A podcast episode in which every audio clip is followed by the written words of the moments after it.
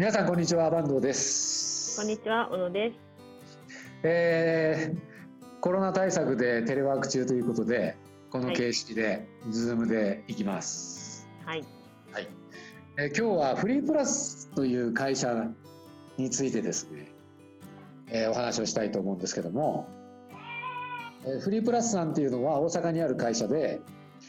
えー、2019年の6月からティール組織に移行するっていうことでガラッと組織を変えた会社ででそれがあまりにも面白いので密着取材を去年の6月からさせてもらっててラボメディアでもずっと、えー、紹介をしてたんですよね。はい。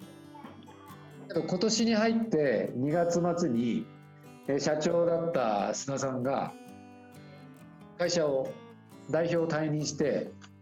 会社を退職するということになりましてびっくりしましたね。びっくりした。密着サインも強制終了で、うん、えー、で、えー、退任後に、まあ、3月の頭に、えー、最後の、えー、インタビューを須田さんに、えー、してそれで一区切りっていう感じになったんですけども。いや驚きだったですね。はい。なんか武井さんでもびっくりしたけど須田さんもみたいなそうよね。次坂東さん来るんじゃないのか？みたいな。私的には。とうとうと手放すらも手放しお子さんが。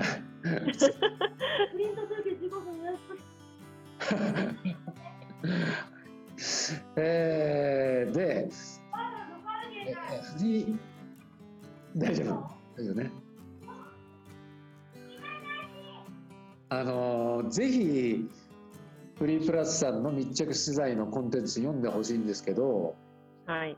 えー、従業員数でいうと300人を超える会社でその会社が一気に6月からティール組織に、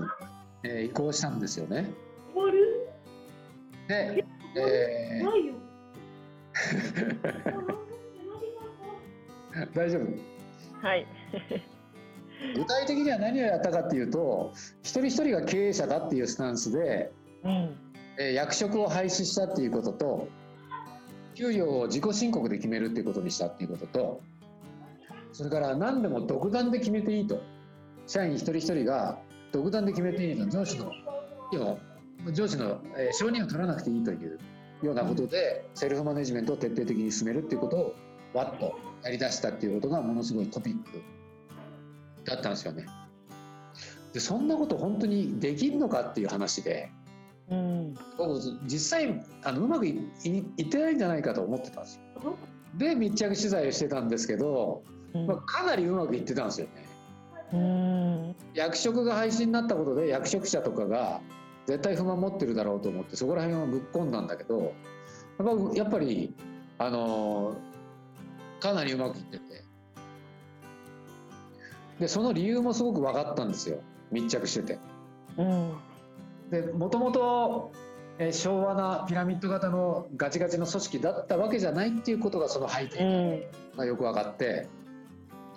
で例えば管理職だからって言って偉そうにできる文化がなかったとか。あの偉そうにしてる管理職がいたら須田さんがすぐチェックしてて「いやなんでそれそんな偉そうに言うんですか」みたいな「態度おかしいでしょ」みたいな。いうふうにツッコミが入ってたりあえー、全員が敬語で話さなきゃいけないというルールがあったりす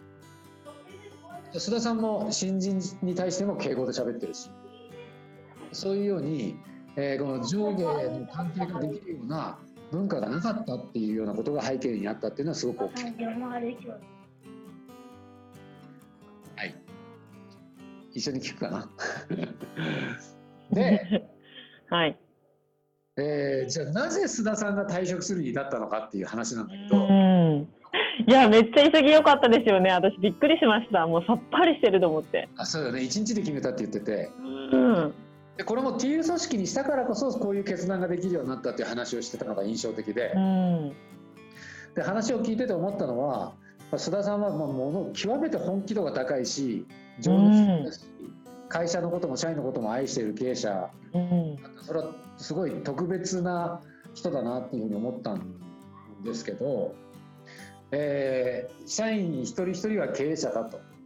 そのこの上下関係もないと。自分も、えー、フリープラスの一員でしかないっていう感覚が芽生えたみたいで。でよく普通の会社だったらあるのがもう会社と考え方が合わなくなってきたんで辞めますみたいな社員の人いるじゃないですか。はい、それは結構普通にあるじゃない。それが社長だから不自然なんだけど、うん、だけど社長も会社と考え方が合わなくなってきたっていうことはあるんだなと。うん、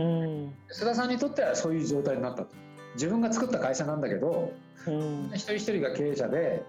でそのそれの集合体であるフリープラスっていう会社の方向性が自分が考えてるのと合わなくなってきた。でもみんながそういうふうに言ってるってことだったら自分が離れた方がいい。その考え方はないですよね。社長がそう思ったらなんか自分の事業を変えるって思いますよね。そうあとは自分にそのままいて、うん、周り他の社員の方がおかしいから、だって自分が経営者なんだから他の社員の考え方を変えようっていうふうにいくと思うんだけど、そうじゃなくて本当の意味で一人一人がやっぱ主体者なんだっていうふうに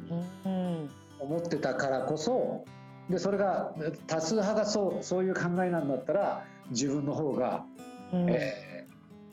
ー、身を引くべきだというふうに思ったっていうところが。まあ、すごい発してんだなと。気持ちよかったです、この記事を見ながら。しかももう後任もその新卒で入った男の子に初めて会った時からもうこの人もし自分が辞める時はこの人にって思ってたとかおっしゃってましたよね。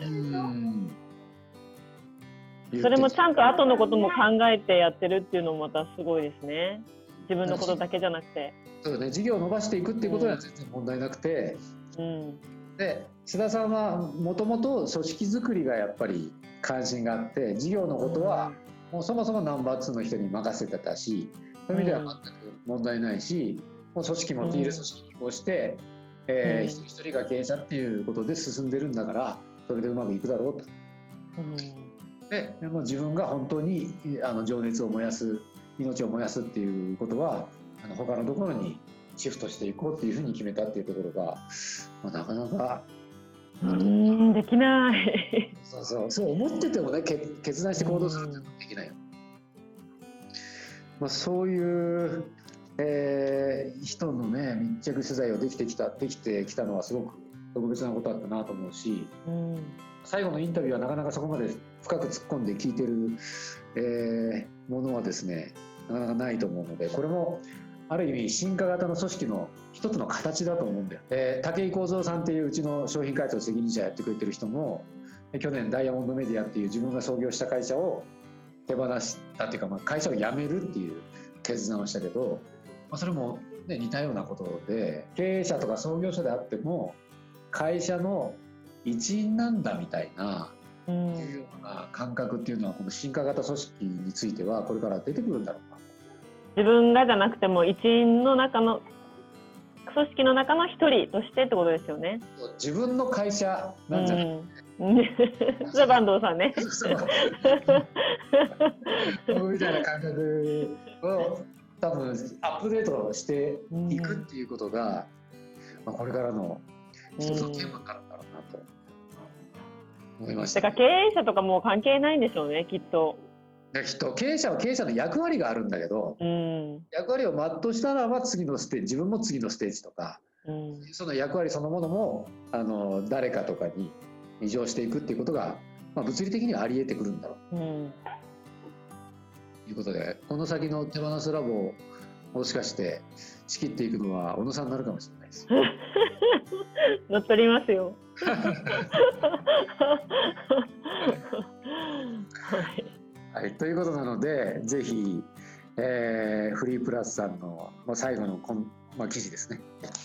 楽しみにしててほしいと思います。はい、はい、それでは今回もご覧いただきありがとうございました。ありがとうございました。